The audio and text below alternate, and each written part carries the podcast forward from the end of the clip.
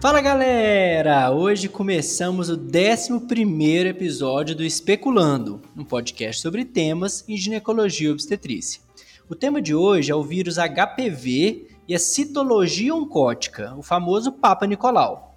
Nós vamos abordar a vacina para o HPV e falar um pouco da captura híbrida que pode ser feita para o vírus, mas o foco vai ser maior no Papa Nicolau, nos seus achados e na conduta. Eu sou o Lucas, sou R3 de GO na Universidade de Uberaba, em Minas Gerais, e para especular comigo sobre o assunto está minha amiga Maíra. Oi, Maíra! Oi, Lucas! Oi, pessoal! Eu sou a Maíra, de Patos de Minas, hoje morando em São Paulo, faço residência de mastologia no Hospital IBCC e fiz ginecologia obstetrícia pela Beneficência Portuguesa de São Paulo. Esse assunto é importante demais, porque todas as mulheres devem fazer esse exame várias vezes na vida para prevenir o câncer de colo de útero. A gente sabe que quase 15% das mulheres brasileiras com mais de 25 anos nunca fizeram Papa Nicolau na vida, e isso é muito preocupante. No Brasil, a periodicidade do Papa Nicolau é a seguinte: a gente inicia a coleta após os 25 anos de idade em pacientes que já iniciaram a vida sexual e, tendo dois exames anuais negativos, a gente passa a fazer de 3 em 3 anos até os 64. Lá nos 64 anos, a gente pode interromper a coleta de Papa Nicolau se ela tiver dois exames negativos nos últimos 5 anos.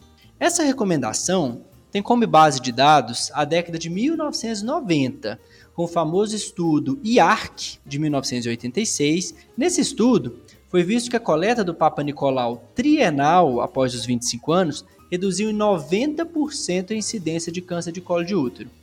Temos estudos britânicos mostrando que a citologia em pacientes menores que 25 anos causam mais dano do que benefício.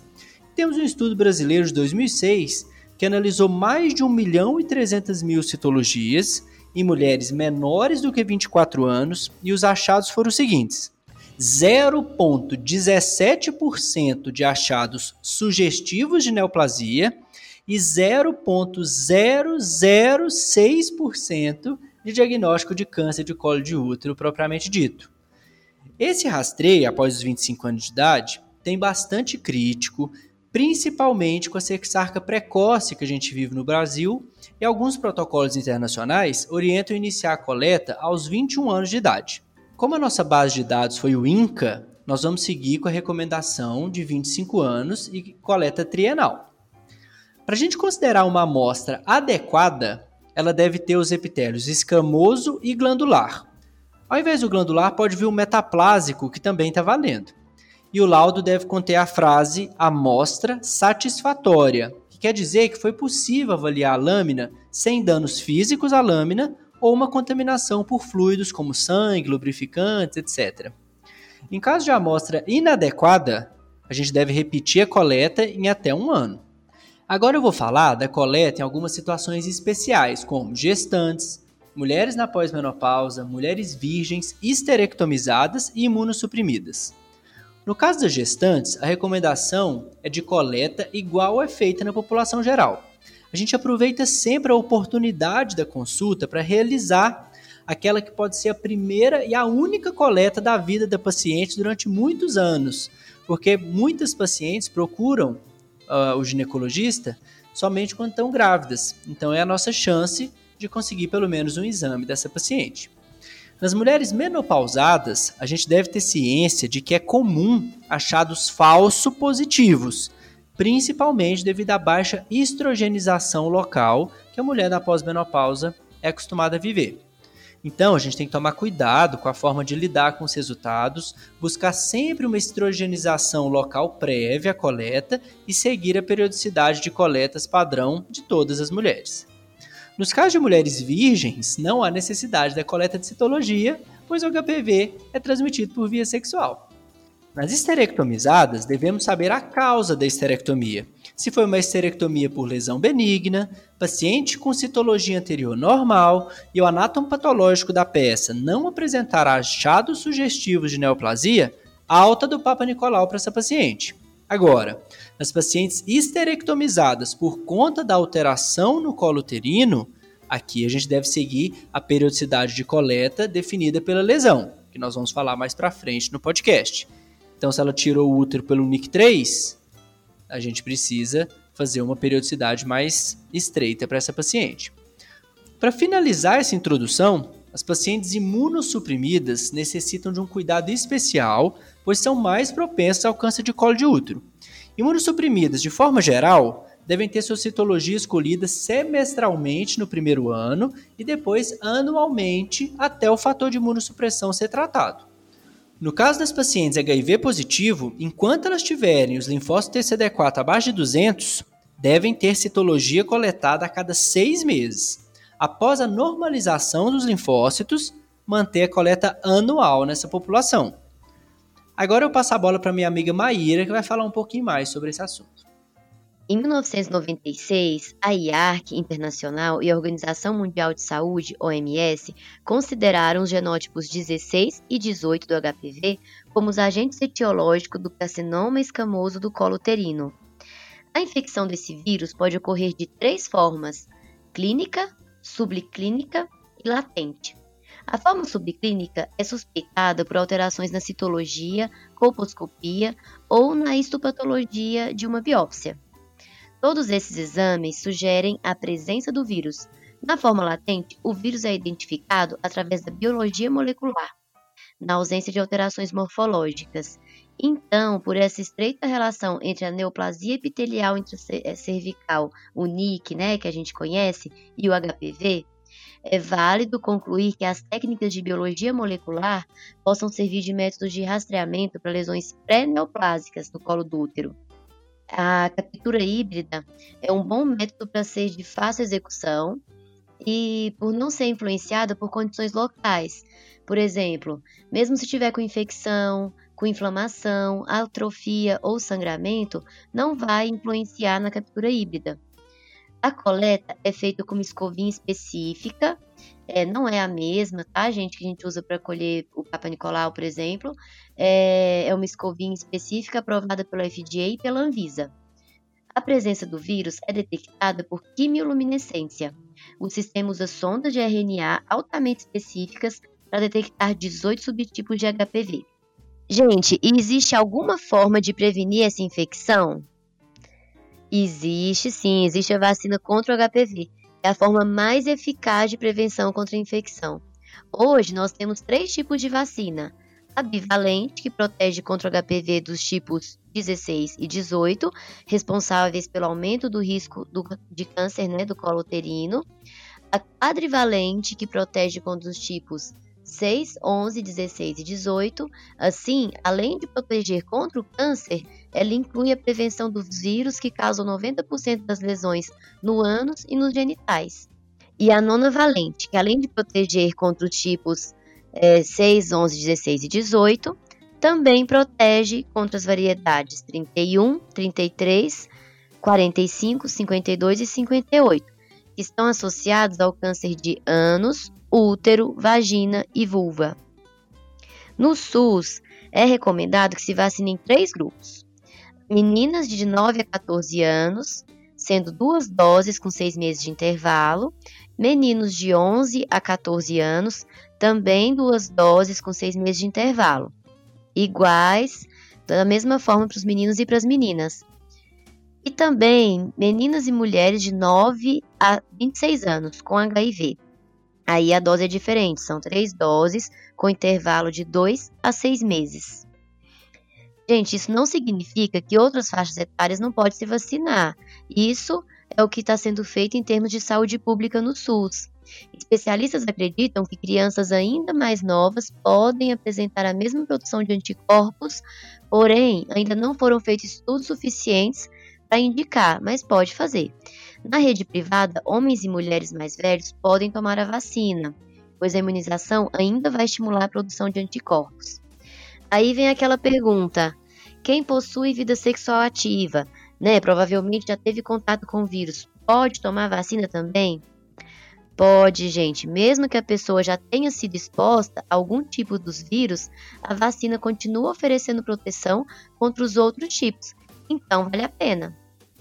Beleza, Maíra. E as alterações que podem vir no Papa Nicolau? Como é que eu conduzo cada uma delas? Então, Lucas, agora chegou a hora de saber o que fazer com o resultado do exame.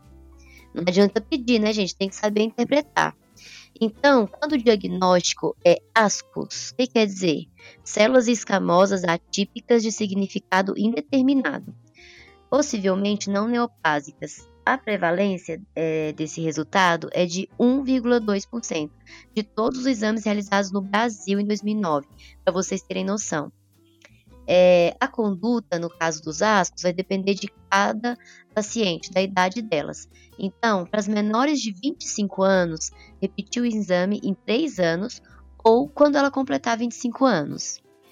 Entre aqui, gente, é bom a gente lembrar que tem pacientes muito jovens que têm vida sexual ativa, então por isso tem essa opção também de 3 anos ou esperar completar 25 anos, né? Aí bom senso aqui. Se estiver muito longe de completar 25, melhor esperar os 3 anos entre 25 e 29 anos, repetir a citologia em 12 meses. Para as com 30 anos ou mais, repetir em 6 meses. Lembrar de tratar processos infecciosos ou melhorar o trofismo vaginal com estrogênio se for necessário, tá?